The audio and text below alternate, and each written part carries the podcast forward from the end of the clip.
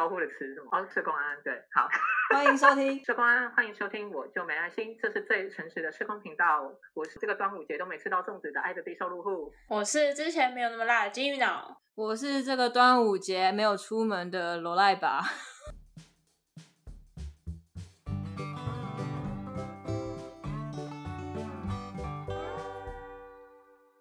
那我们上周很快，先给自己一个掌声。哇！好，我哎，们怎么多一个声音啊？好，我们今天有一个幕后场景的，我们大家再介绍他出场。就是我大家如果有发了我们 IG，应该就知道，就是我们最近要访问一个以在台湾社工界来说非常非常稀有稀稀有有、非常 rare，就是非常少的那种勇者。哦！他呢，我要娓娓道来他的事迹，就是呢，这位这位勇者，他在台湾念了嗯社工系的学士跟硕士之后，他拿到了奖学金，然后出国念博士，我们要再来掌声一次，太厉害了！嗯好，那我们就先来介绍这位出场，他是我们的罗马，嗨，罗马，罗马可以讲话了，罗马。大家好，要求罗马，要求很多的节目这样子。好，我们先跟我们先跟听众朋友就是介绍一下，我们是怎么会认识罗马的呢？就是我们的那个罗赖吧，他在一次的那个多人性爱派对遇到 了这位，又 哎哎哎，观众请跳过十秒后，谢谢大家。你又在乱说话。然后他们当场就是除了一些他们呃我不知道现场的情形，但是反正是交通顺环吧，你不是也在那里吗？少在那边。没有其实他们的局应该不关我的事吧？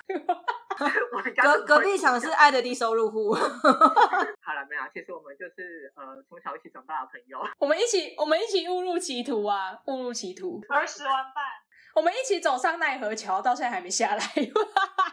然后他还要然后他还要继续往前走，他要走国外的，走到康桥那里。简而言之，言而简之，就是他是我们就是大学的时候一起念书的同学，然后那个时候我们就觉得他这人未来应该是会念博士或博士后吧，就是不是真的应验了我们的诅咒也好，或是预言也好，是 那现在终于走，应该是诅咒。他现在就走走到这条路，他现在应该很后悔以前都跟我们去吃宵夜。吃宵夜吃哎以后午餐，好，那我们简短介绍我们 我们节奏很怪哦，我们节奏超快的。我正在适应当中。没关系啊，你就反正我们都会剪掉，只是剪的不怎么样。好，那其实呢，呃，为了准备我们今天这个这个这个访问的环节，因为我们是第一次访问这么厉害的人，然后也是我相信罗马应该也是第一次被访问吧，是吗？还是先、啊好？然后我们就有在 IG 上就是问了大家，那大家的就是都想要问那个罗马一个问题哈，就是我们的第一个问题是，请问你上一次性经验是什么时候？这是你个人想知道的吧？这是观众的提问，尊你今天重。不是那，你没有准备到这个题目吗？教授面 教授面试你 interview 你都会问吧，这很正常吧？都是还是要用英用英文讲吧。好了，我们其实没有那么想知道了，我们跳过这一题，我们就我们直接问，我们直接进行到第二题好了。好，那就是我们想要就是不免俗，都要问一下，呃，就是我们的我们这些房租熟子，就是没有念过、没有在念书的人都都会觉得念书是不管是要念硕士还是要念博士，其实都是一件应该是非常困难的事情。我们小时候都有听过哦，出国查破书，然后回来喝洋墨水，然后在国外吃洋剧这样子。那 你为什么想？哇那请塞问罗马是什么？罗马是怎么是是什么时候有这萌生出这个想要出国念社工的这个念头嘞？好，反正就是之前有一次刚好有机会可以去海外实习，嗯，然后那是就是我们系上跟美国某一间 CCC 大学的一个合作的计划。然后那时候就去那边实习，就觉得哇，洋剧好好吃哦。没有啊，我们把人家弄坏了怎么办？哎，没有，你怎么知道是我把它弄坏了？他说明本来就这样子啊。啊，好好吃之后然后嘞，洋墨水要好喝吗？就觉得想要试试看，就是在不同地方，就是就是不同的国家怎么去看社工这件事情。那个时候是你大学还是是你硕士班的时候？那时候是硕一暑假的时候，然后那个时候你就选择要到海外去做社工实习这样子。因为我就是觉得就是就是前三次都在台湾嘛，然后就想说，不然就是去试试看，反正也不用钱，没有，真的很多。哦，免费吃洋芋这样。那那我们好奇的是，你在台湾，就是你在台湾的实习，跟你在国外的实习，是不是中间是有哪些不一样，让你萌生出这个？因为比如像如果假设是我好了，比如艾德利收入好，可能假设如果我我这次的海外实习如果没有什么对我来讲有什么特别惊奇，或者是特别觉得哦，好像我以后可以选择出国念博班，就是我可能没有这样子的经历，因为我可能对我来说可能跟台湾差不多，所以一定是中间有一些让你觉得哎，好像跟台湾不一样，让你想要呃萌生你刚刚说的想要在国外用不同的视角看社工这件事情，你可以讲几件或是一件让你觉得。呃，它可能是一个导火线，或者是它是一个导火线，导火线哦，怎么样革命的？是美管，对，有这样的事情吗？还是说它其实就是都是小事情累积起来？我觉得它好像是一步一步，就是那时候好像就是是种下一些小小的种子，但是也没有 种子，就也没有真的很想。也没不是没有真，就是那时候没有想那么多，没有觉得自己可以那么好小，可以有机会可以出去做这件事情。就是有个小小的种子，觉得哎，那时候在那边，我没有在那边学校上课，然后就是去参访一些机构，然后有去当地的社区实习等等。然后那时候就是觉得不同的文化在看社工，所以他们的社工跟我们台湾社工真的很不一样。比如说他们社工可能会跟哎。我不知道哎，就是他们的社工怎么怎么 跟怎么了？你先讲吧，你先讲，你先讲是吗？怎么？就是可能是因为我在台湾认识的社工，除了就是各位之外，没有没有，那个时候我们还不是社工哦，少帮我们拖下水，我没有那么衰，好没没办法代言什么，干嘛搞什么？实习台湾实习机构遇到的社工都蛮温良恭俭让的。我觉得你的用词是有点正向，你是想要讲一些 比较没有啊？我是我是说真的比较，就是我不知道，就可能大比较温柔吗？是指对个案，还是说对对对整个体制？对个案，然后对于就是好像有一个框架在那边，然后社工不应该怎么样，社工应该要怎么样哦，所以那一种感觉，就比较所以比较像是。没有那么多激情性的指示，但是比较多消极性的框架跟跟跟一些规范在。怎么突然在台湾实行的话，怎么突然很精准的用词啊？前面都在讲洋剧，然后后面讲的 好缓。就是说我我我讲一下我在那边遇到社工，他跟个案的互动，好吗？好，就是比如说他那一次有一次是去一个庇护所，然后好像就是给一些。年轻的小爸妈，然后就带着小孩，然后就是急需要一些住所之类的。嗯，然后社工就是在谈完之后，然后就好像有点谈不下去，陷入一些僵局，可能在跟就是案主在讨论一些未来生活的安排什么，然后就是陷入一个僵局，谈不下去。然后这时候社工就就说：“那不然我们出去抽根烟好了。”然后他们就在外面边抽边聊，然后就在里面哇。跟小孩面面相觑。你们要出去抽烟？我那时候还没，还没，所以现在有了。现在你现在也没有了。就那时候，那时候就觉得，哎，他们就是对你来说那样的那个景象是在台湾的社工界不会发生的，对不对？就是想都不会想到，哎，我今天竟然可以出去跟就是个人抽烟，换一个会谈的场地。我觉得可能是因为我之前实习的机构都是在，好像。比较比较少这种情况，或是遇到的社工都比较不是走这个路线。当然，可能抽烟可以换成一起去做别的事情或干嘛。但是对于当下我来讲，就觉得哇，就是我好像没有看过台湾，在台湾看过有社工会跟个案一起出去抽烟这样，或是做别的事情，或是僵局可能就让他僵在那里。对，或者是可能就是用一些很柔性劝导。哦，嗯，什么之类的，温良恭俭让的方式。所以后来他们有谈成吗？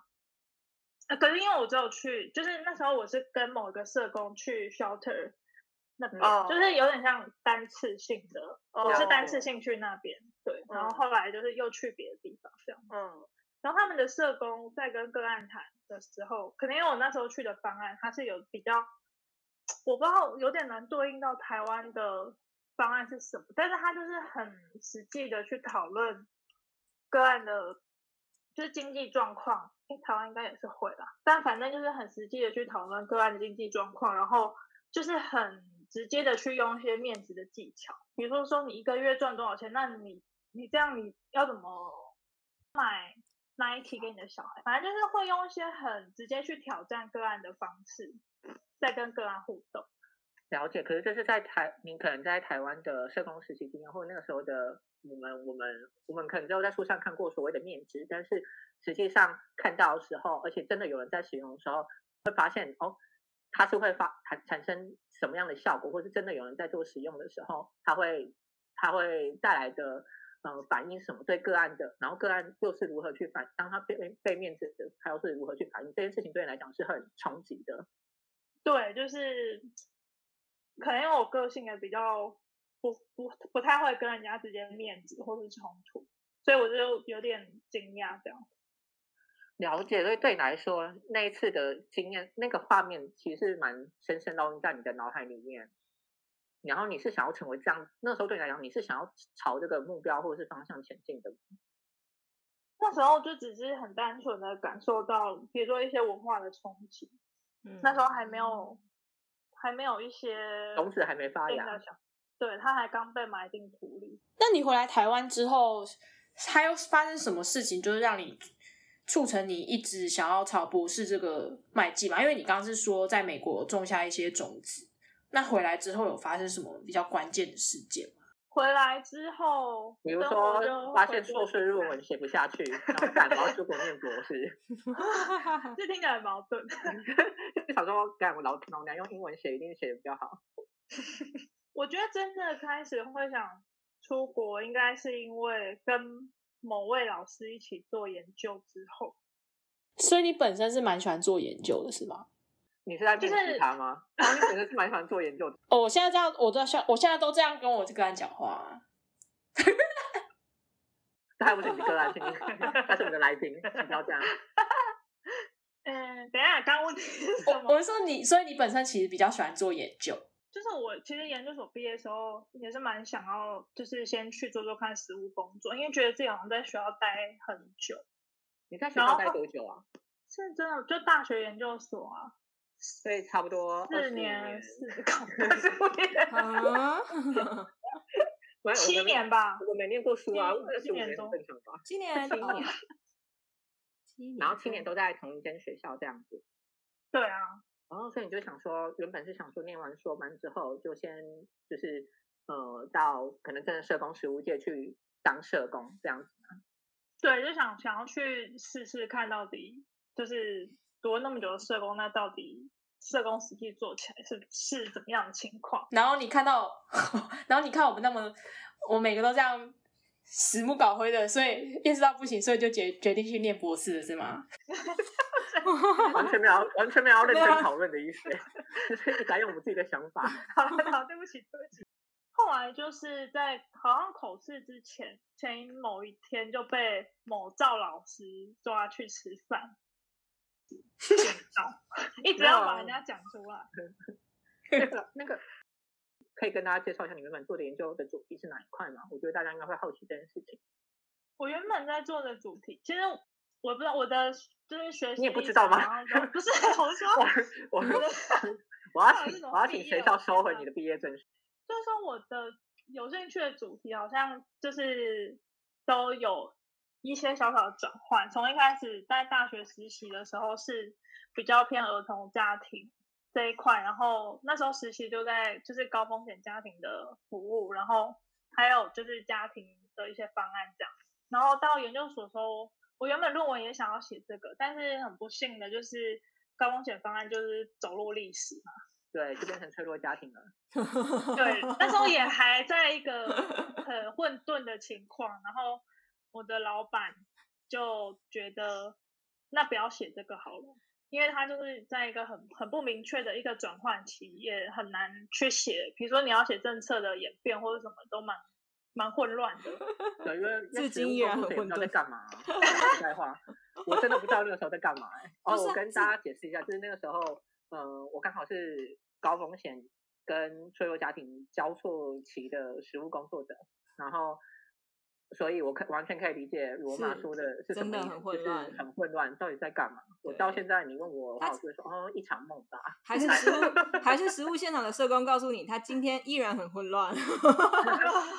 天哪！哦，然后，然后就是我们就换了一个主题，所以我其实那时候硕论是写，就是到底社工教育怎么让社工系毕业的学生想要去。当社工是不是跟本集节本节目非常的冲突？不会啊，我们不会啊，就是我们节目本来就没有什么，我们就是一个很混沌的东西啊，所以没差。你要讲什么 都 OK。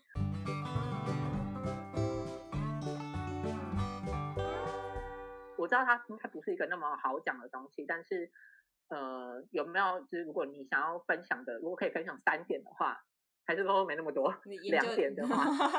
可能是哪两点？就是你觉得可以跟大家分享的话，好，就是简单来讲，我的说论它就是我想要印证一个国外在讲职业选择的模型，它有没有办法适用在台湾的社工的这一这一个领域？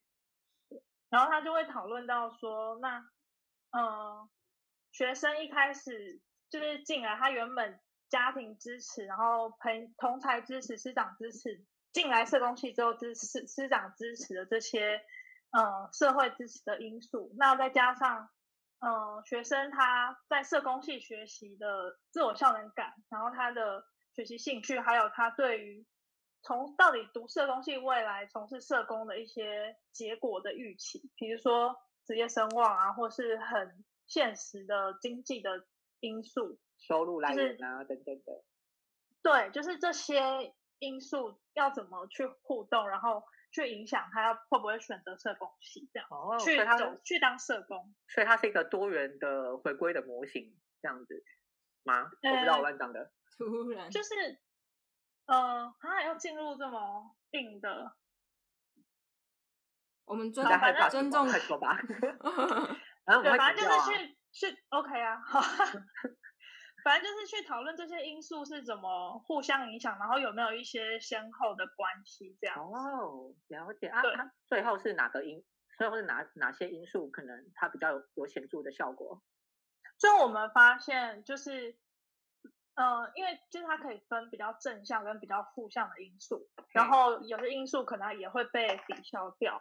那像比较正向的因素，就是比如说一个，嗯，role model 的角色。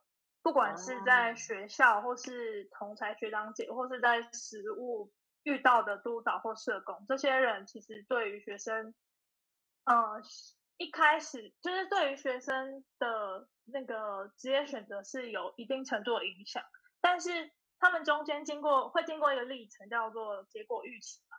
就我们发现负向的结果预期，其实，嗯，也会影响，比如说到底就很实际的这。社工的劳动条件或等等之类的，确实是会影响学生会不会想要从事社工的这个因素。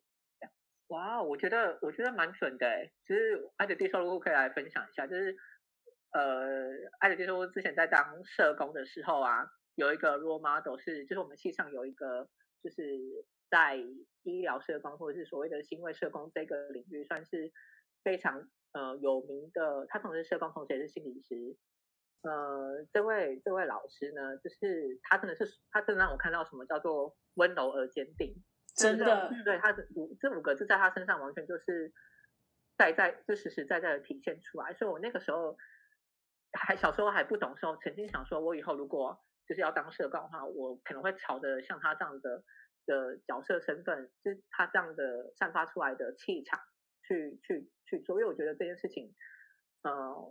体现了社工的价值，然后包含我在医院实习的时候，我们的督导也是属于那种，嗯，很他不止他是会谈，他会谈不是真的只有温良恭俭让，也可以像罗马说呢，他其实也会有很多面子的状况。所以对我来说，我这么爱骂人跟爱生气的人，我把他当做是一个 role model。对，所以我觉得罗马讲的这件事情是，就是他做的这研究，在我啊我个人的经验上是有是有印证的。其他两位有有类似的经验吗？好，没有好。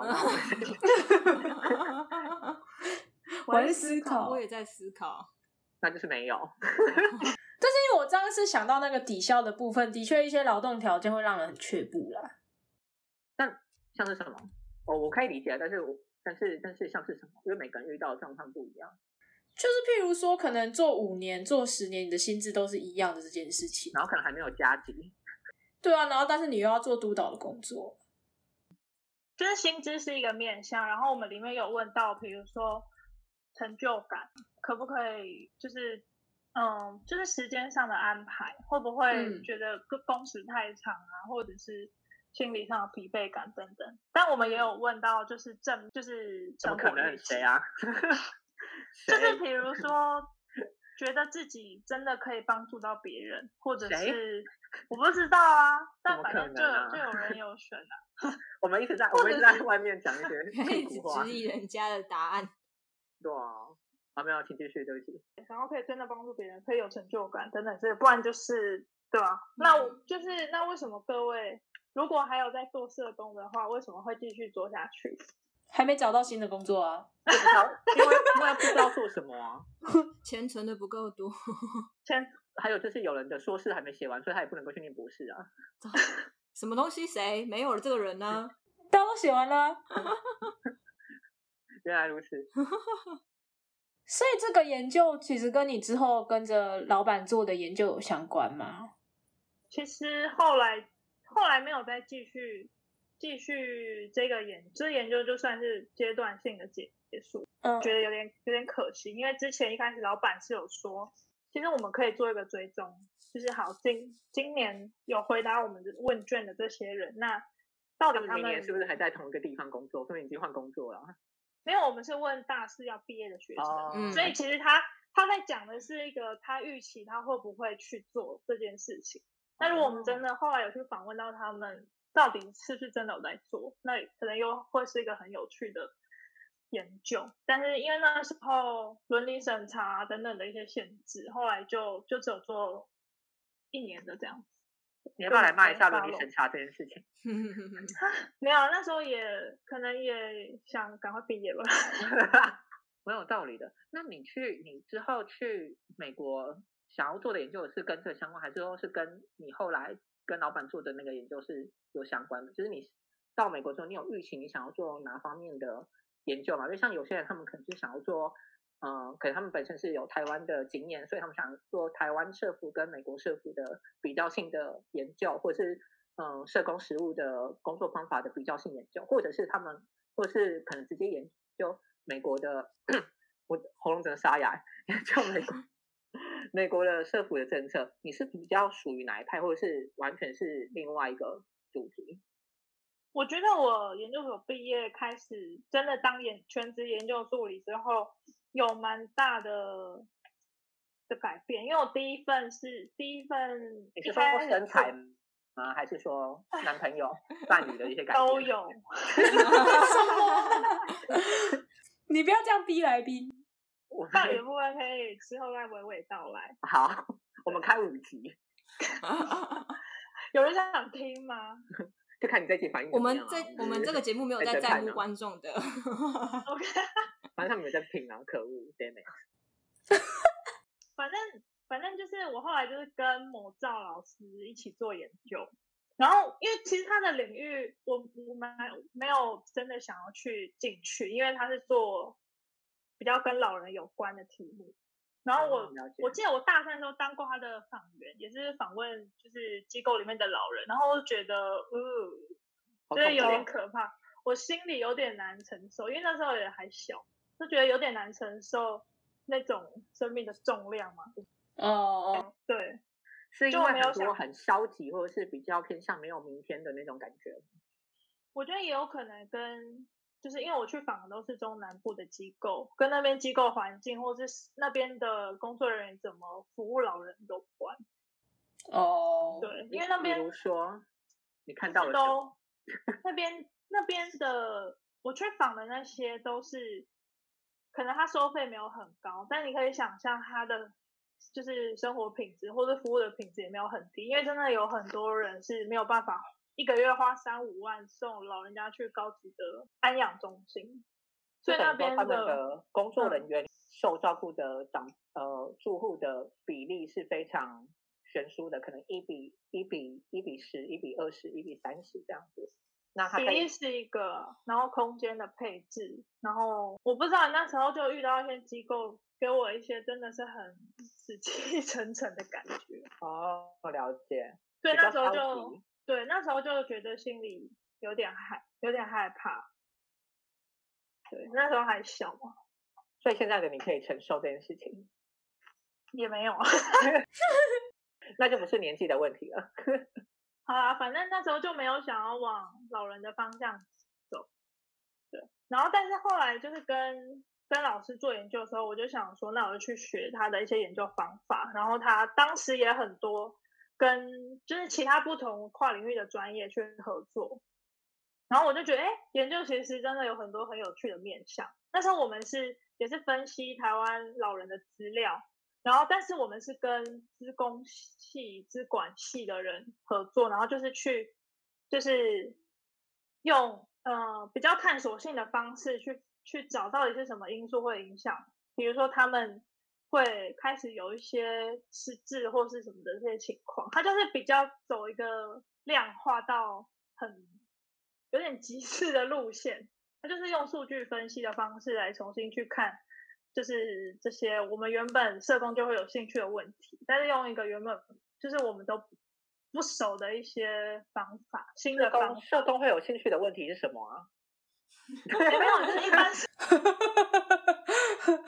哦，完全没有要理人家的研究，超级没礼貌。好，我可以理解，所以听起来很酷诶。我觉得很酷的地方是在于，因为你刚刚，因为刚刚罗曼有提到，我们可能平常啊，可能我们对不起，我们其他人就是比较见识浅薄一点。就我所知，在可能社社工领域做量化这件事情有，但是比较少人，大部分是做直化，对吗？我先问一下，是吗？就是就我所知啊，应该是说量化哦可能没有量化到那么极致，是真的可能要写程式，然后真的是要把很很很很大量的资料，你要可能要清理它，你可能要把一些资料，你资料除了清理之外，那你要倒到那个模型，然后你要不断的去劝那个模型，然后让那个模型最后是呃可以符合你的理论基础。这件事情对我们在我们社工专业的培呃培养跟专业的训练上是没有的，所以刚刚罗马才会讲到说他们跟自工系跟资管系合作，我觉得这件事情很酷诶、对，就是用不同的方式来去，就是重新做。比如说同样一个研究问题，那我们一般而言都是理论假设是可能会有哪些因素去影响导致某些结果。那我们现在就是等于说，我们就把资料都倒进去，然后让模型自己去学习这个学习一些 pattern，然后他就会嗯找出一些我们原本理论里面没有假设到或是没有发现到的一些因素，这样。好，然后后来就是我们就老人的资料就玩了一一阵子。那现在我在做的研究，其实是跟我以后去博班想要再继续尝试的是有关的，就是我们把这个研究方法放在就是儿少保护的资料里面，就是去看，嗯，比如说到底有哪些因素，我就是觉得其实是蛮困难的，就是到底我们可以怎么用大数据分析或者机器学习的方法去预测，或是去嗯解释，就是儿童虐待这件事情。那我们用的资料就是儿少儿童部儿少保护的资料然后现在又多了脆弱家庭的资料，所以我就是整天都在清理资料跟写程式。对啊，我这简直觉得我没有在读社工系。你现在是社社会工程师，那我那这件那我想问的是，因为我因为因为像我在当我我我还在某某某县市当社工的时候啊，我们有个东西叫风险计算机，不知道嗯，罗罗马有没有听过？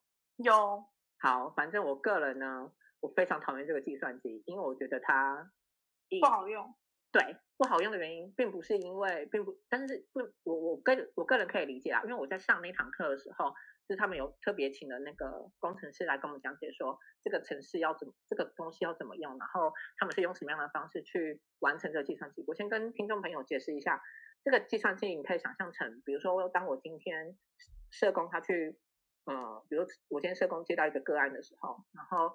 呃，我可能有有一些很初步、非常初步的资料，我可以先将这些资料输入到这个所谓的风险计算机，然后这个计算机就会根据刚刚罗妈所讲的，可能是过去不管是保护性业务也好，还是呃高风险家庭的那个分数也好，我们我们将这么庞大，而且是完全是用不同量尺，然后不同不同尺度，而且是每个社工他有可能不同的呃评估的方式，我们去重整这些大数据的资料，然后把它变成一个。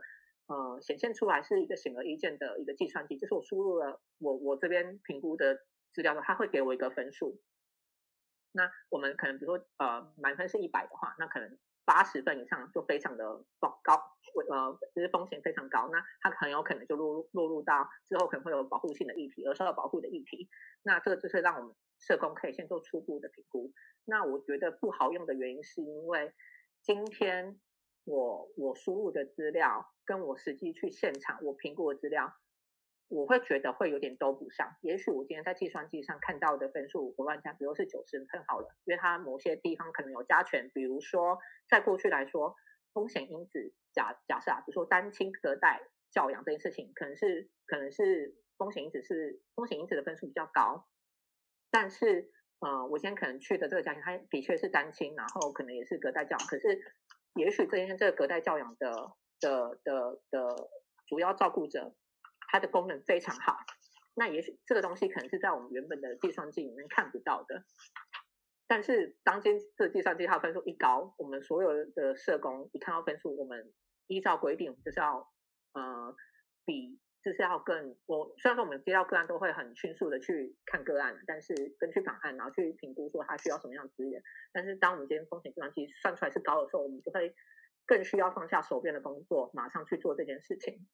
但是所以就是有点，我预期间这个这个这个家庭它的风险分数是高的，可是我一去现场也许还好，那我就会觉得说这个计算机在耍我，所以这是我不爽的原因，或是觉得没那么好用的原因。但是我完全可以理解这个计算机它它它，因为它是一个初步的初步的计算机，所以它需要很很多的修正或者是。很多的机械学习，它要还要仰仰赖于我们这些一线社工将资料倒回去，它才有办法不断的修正。但是我我其实可以知道说，就是我们其实那个爱的低收入户提到这些问题，在我们资料分析的过程中也一直遇到。比如说你刚讲到的那些加权啊等等，那到底什么条件是可以被加权的？那这种加权的分数是不是一种污名，或者是？就是又加深了某些刻板印象，比如说在美国的研究，它确实就是发现，可能在种族上，因为就是黑人，他可能因为一些刻板印象或者是种族歧视等等，很容易被通报。那有通报时，这可能就是一个被加权的项目。对，对我。可是他其实可能没有开案，他可能没有真的后续有这些危险，但是他因为这件事情，然后就一直被加权。那下一次他又再被通报，他又分数又被加权。对，就是不断的被计算到，所以我就会很火大，想这个人怎么又进来了？这个人怎么又进来了？嗯，但是但是但是可能都是因为一些呃，就这个风险因子可能已经不在了。因他的原生家庭的父亲可能有药药瘾，可能他今天这个父亲他已经他已经可能去乐界所，或者是他已经不跟这个家庭完全没有关系了。可是只要有人又别人又一通报，那这件事情这个因子又会被加权上去。可是对我来讲，这个风险因子就不在啦，为什么要加这个分数嘞？但是但是我们要骂这个计算机的意思，或者但我有啊，我就是要在骂这个计算机，就骂，我就骂，我就骂。这个计算机如果持续进行的话，我觉得之后对于新手社工来讲，或者是对于以后的评估来讲，我觉得是有用的啦。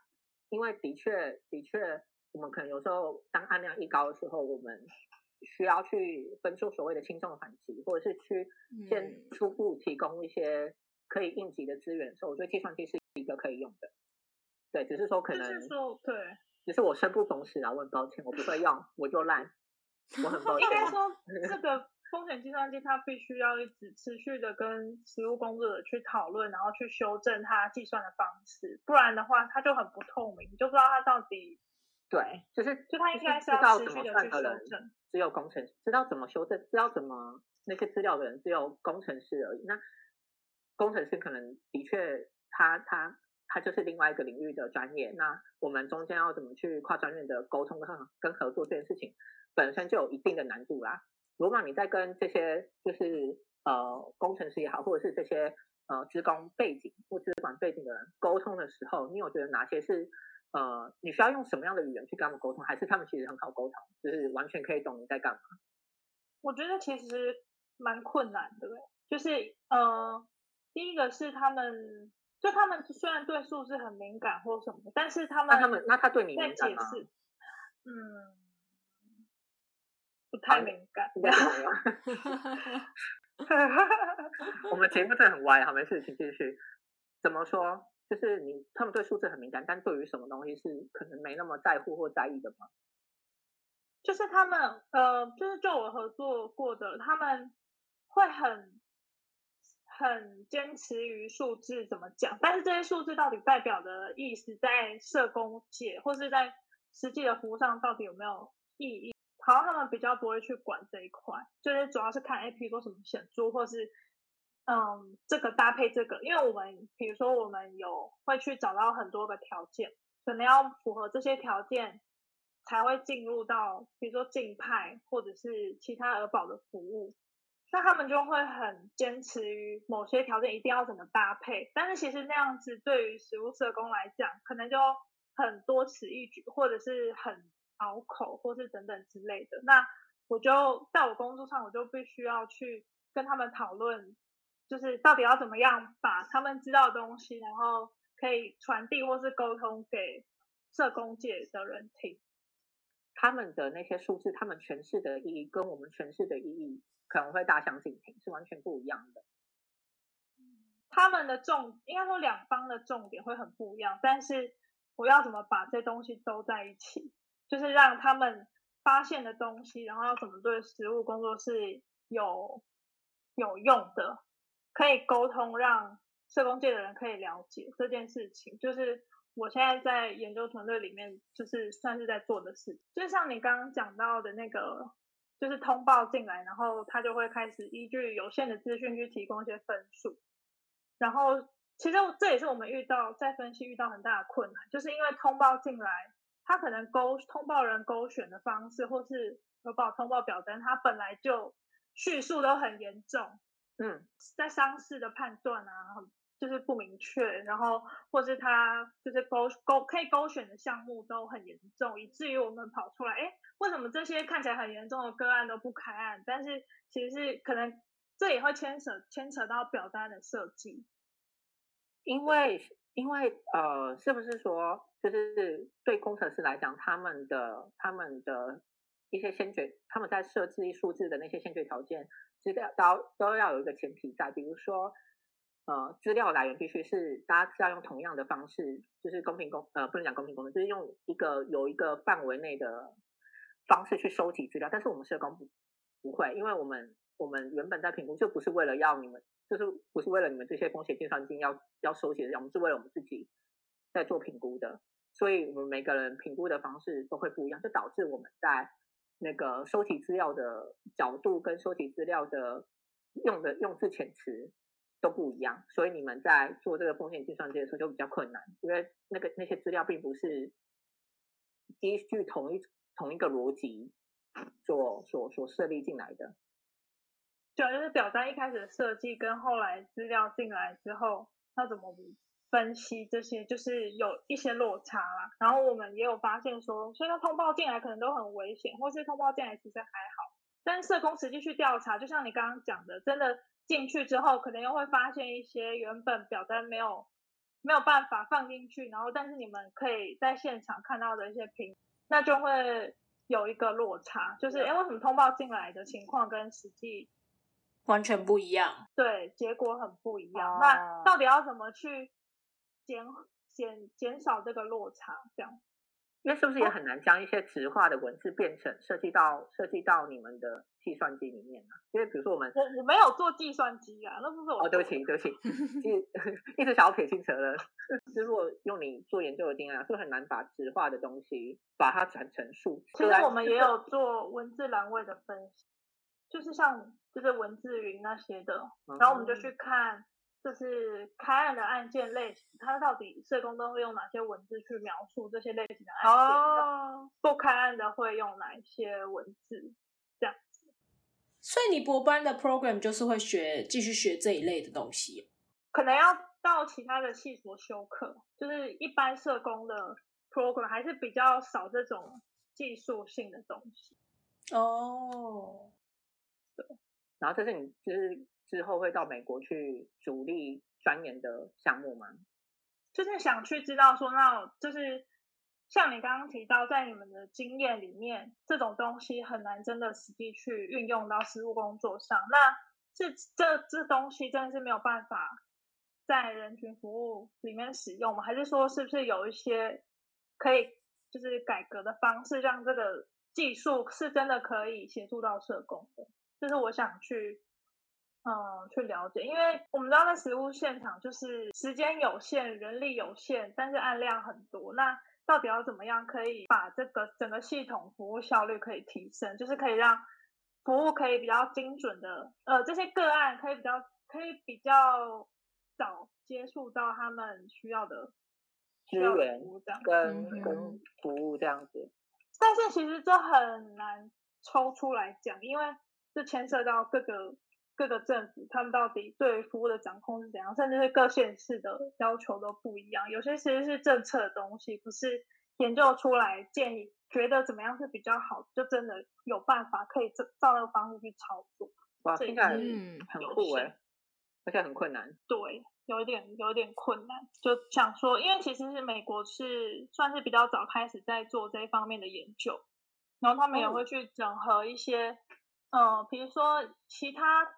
比如说医疗界或者是呃其他领域的一些资料，把这些不同地方的资料串起来，然后就可以用比较大的视角去看，那到底我们可以怎么运用这个大数据分析的技术来协助人群服务？这样，所以美国比较早开始做这个，所以我就想说，那不然就去那边看看，去那边取经，对，去了解一下，或或者最后发现，其实这真的是有本质上的差异。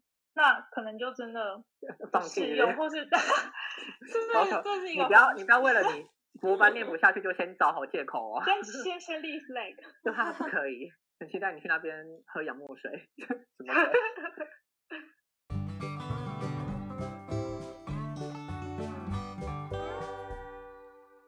所以这件事情就是让你真正想要去呃。就是去国外，然后念念念，还是念那个社工，但是是用不同的，可能跟台湾的社工训练的方式不一样的，呃，养成去去学习这样子。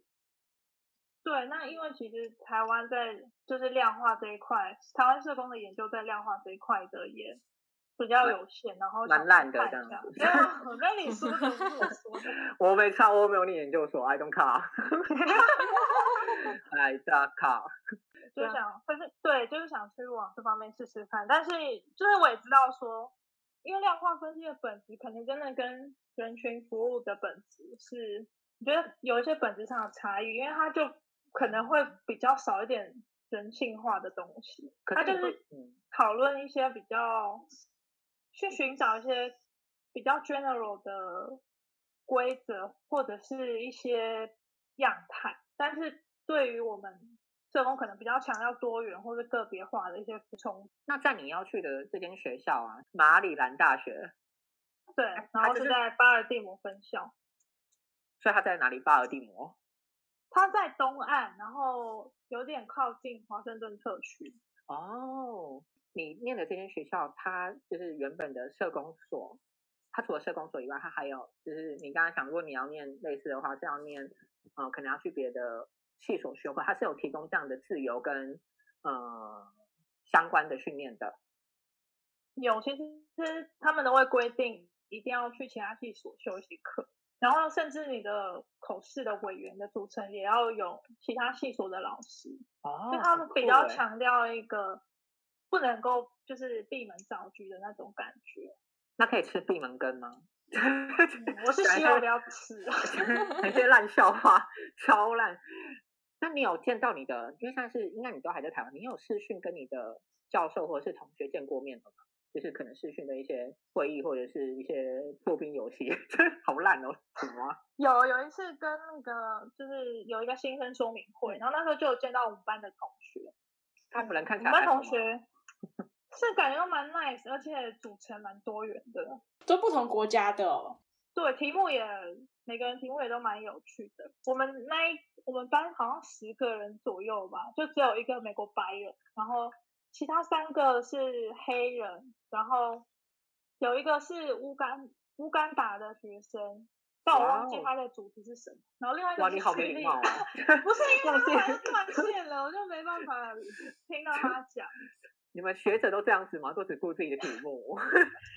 然后有个叙利亚的，他就是在研究难民，然后女、哦女性女性就是在这种战争或者环境情况的一些情，对，还没有很压迫或者是对哇，很酷哎！对，然后老人的也有，安宁的也有。然后儿童保护的也有，然后还有一些是精神卫生等等之类，反正就是组成都还蛮多元的，性别的组成跟族群的组成都很多元那有有钱的吗？啊，希望可以遇到。这可能要深入了解一下才会知道。别的系所比较容易吧？我我们社工就是什么都很多元，但是都一样没什么钱，对啊，我们就是搞什么啊？好好可怜哦。那你有准备想要带什么东西去去美国吗？有人想要知道你的行李箱里装什么？我的行李箱里装什么？必带的三件东西，就是这三件，就是你今天行李箱再怎么想，你一定要带的。撇除撇除就是就是经济跟生活压力的话，我想把我妈带过去。放在行李箱里面吗？你不要害妈妈好不好？电锅吧，好像电锅对生活都蛮实用的，要干嘛对？砸人吗？还是就是煮饭可以比较省钱。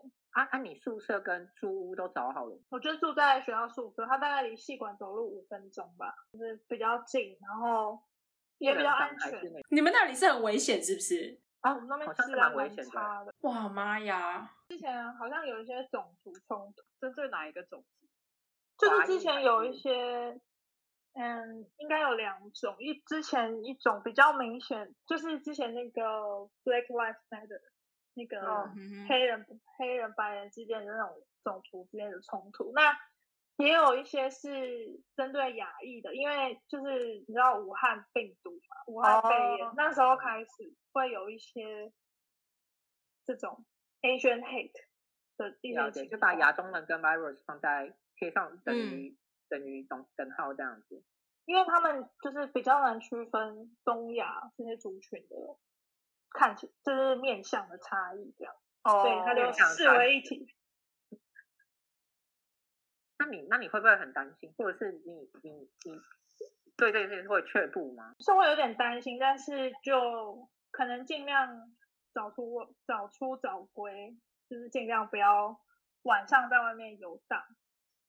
可是说还是不定以后也没时间睡觉啊，你都会睡对到啊。就就根本就没有你担心的这个没有。归，对啊，你你住宿 你住宿舍就是你租那个宿你住那个宿舍可能也没什么用啊，就是你都 睡在研究室，或者是去机构蹲点呢也是有可能，或者是睡在职工系馆啊，computer science 的系馆，你可能会认识一些有钱人。会吗？他们会不会都很 nerd 啊？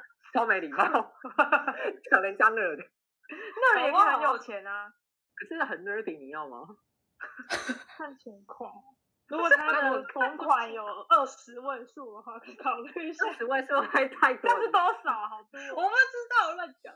很 nerdy，但是 dick 很大，可以吗？好烦哦。一直很想往这个方向拉。对啊，我们真的很没礼貌。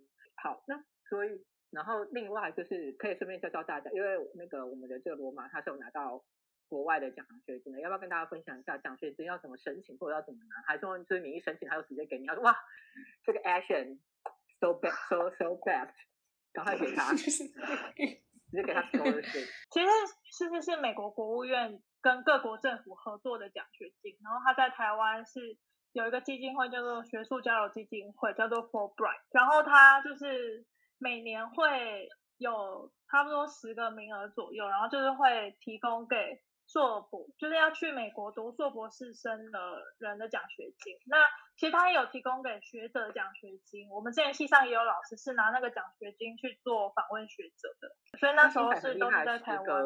今年今年对差不多十个。那你申请的话，你需要准备什么东西吗？就除了可能一般申请学校 SOP 啊，或者是你的 CV 啊，那针对申请的奖学金，你还需要多准备什么吗？比如说。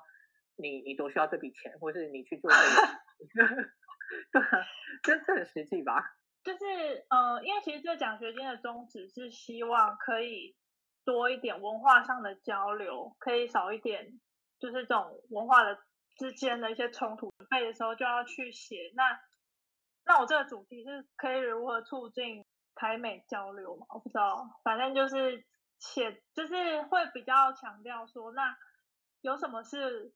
两个文化下，比如说两个文化下的社工，那我们这边是可以可以跟那边社工可以有什么样的交流？我们这边研究发现可以如何，嗯，跟他们的发现可以有些交流这样子。了解，那很厉害，因为听起来如果只有十个的话，全台湾说不定有好几百或好几千的人。想要去申请，然后就给你申请上了。你要不要有有些话对那些被你挤下来，然后没有申请上的人说些话？我也觉得很莫名其妙，就是因为我那他们那那个要面试，然后我那天在地系系馆面试，然后整个网络烂到不行，我就是不知道为什么电脑就连到系系上的 WiFi，然后整个就一直断断续续的。那真的是很烂哎，真的很烂，差点要。砸回去，还是他们从从这个网络里面看到你的迫切性，连个网络都连不上，哎，好可怜，真的很可怜，需要一点对。那因为它其实一开始只有开放给社会社会科学或是文人文人文科学人文艺术相关的领域去申请，因为它就主要促进文化交流。但它就是从去年开始开放，就是连理工、数学这些都可以来申请。那你还要跟那些 ner nerdy 竞争？对，但是可能就就是要找到，因为其实我自己也知道，就是我在申请社工博班的时候，比较大的弱点就是我其实没有真正的实务社工经验。那我要如何用我其他的研究经验，或是等等相关的经验去补足这一块？所以就要找到一个自己可以接受，然后自己也可以站得住脚。的一个立足点去说，为什么我想要去来申请这一这一个奖学金？为什么要去读这个学位？这个这奖学金它是提供你一整一整个博士班生涯吗？还是说它可能就是一年或者是一两年这样？它其实只有两年的经费，然后但是就是还不错这样子。然后它其实就这个奖学金它。在台湾可能不太有很多人知道，但是在美国哈，就是连可能连一般人都知道。你如果拿这个奖学金的话，就是代表有某些程度的认可，这样。哇哦，好拍手！就算说他钱只有两年而已，但我还是觉得，因为他有很多跟其他也是同样拿这个奖学金，然后来自世界各国的人的交流的机会，我就觉得，哎，可虽然钱。就是只有前面两年而已，但就还是可以去试试看这样。太厉害了，不会是我们华人之光。最后就是，因为我们知道，就是对我们这些你知道在台湾土生土长的小孩，对于要出国的，即使你可能之后之前有出过国，或者是有嗯海外实习的经验，但是这一去可能就是三四五六七八九十年起跳。太久了吧？你心里有没有一些担心，或者是担忧，或者是一些？因为像我的话，我一定会很担心啊，就是看到底是，而且又那么危险，巴尔的摩旁边 so dangerous。你你心里会有类似的担忧吗？还是没有？非常期待，但也是很棒啊。应该说，其实前面有一个适应期，是因为，嗯，我最想去的地方其实不是这里。但是，嗯，缘分让我只有上这间学校。那缘分让我们相遇，光年之外，好烦。那就是我，那我就是开始要在想，那我怎么就是好好利用这个学校的资源？那因为其实会有个担心，是因为我认识的社工系的人，就就是没有人从那一间学校毕业过，等于说我是、哦可能是第一个在那边但那个哦也太没有礼貌了吧太没礼不是我说我，知道啦，哦啊，太没礼貌了吧？人家掏心掏肺讲他的担忧，然后哦，哦，原来是这样的意思哦。原来啊，开玩笑的，其实是，没有人从，所以你是会觉得，呃，你是担心担心，呃，如果用一个比较普遍的讲法的话，可能是有一些校名的名名师吗？那可能只会对第一份工作会有影响，就是毕业之后第一份求职的工作会有影响。那因为嗯以后、后来就是第第二份工作以后，大家都是看你的工作经验，比较不会看学校。但是我是我觉得我自己比较担心的是，那在一个跟台湾这么没有连接的地方，我要怎么继续就是呃去想办法去连接台湾这边的研究跟在我在那边学到的东西。你就是台湾跟马里兰大学的桥梁，bridge，罗就是罗罗马 bridge。去试试看这样。你这是第一人啊，像以后大家要去念那个马里兰大学的时候，大家都会问你，你就是第一人，第一把交椅。就希望可以开拓一下台湾人在那边的势力。哦，是这样。好，那最后如果假设我们现在的听众他们是跟你一样，就是不知道哪根筋不对，想要去念博士的，不是啊，就是就是他们也有想要对于在社工，不管是是不是社工领域，或是他们对于研究这件事情是有热忱的话，因为我相信，呃，你在求学的这段过程，不管是说办还是不办，我相信你一定是有很多的扪心自问，或者是有很多的呃来来回回跟自我问答的一些过程。我觉得听众可能也会有类似的跟你一样的状况，你想要对那些听众可以说一段话或说一句话的话，你会想要跟他们说什么？其实我觉得我不知道我自己有没有资格讲这话，因为我觉得社工毕竟还是很应用性的一个科学一个学门，然后可能还是要回到到底自己为什么会对于这个族群会有好奇跟想要了解，那是不是有各种不同的方法可以去回答你的问题？因为嗯，就是我知道罗赖吧，他就是走一个比较直性的研究，我没有说然后我国外吧？你干嘛？你干嘛针对他我对他？号入座，我就是要针对他，因为他今天都不跟我讲话。我很认真在听哎、你是不是嫉妒人家？我很开认真在。听哎、你刚刚那个 bridge 我都有接回来，好谢谢。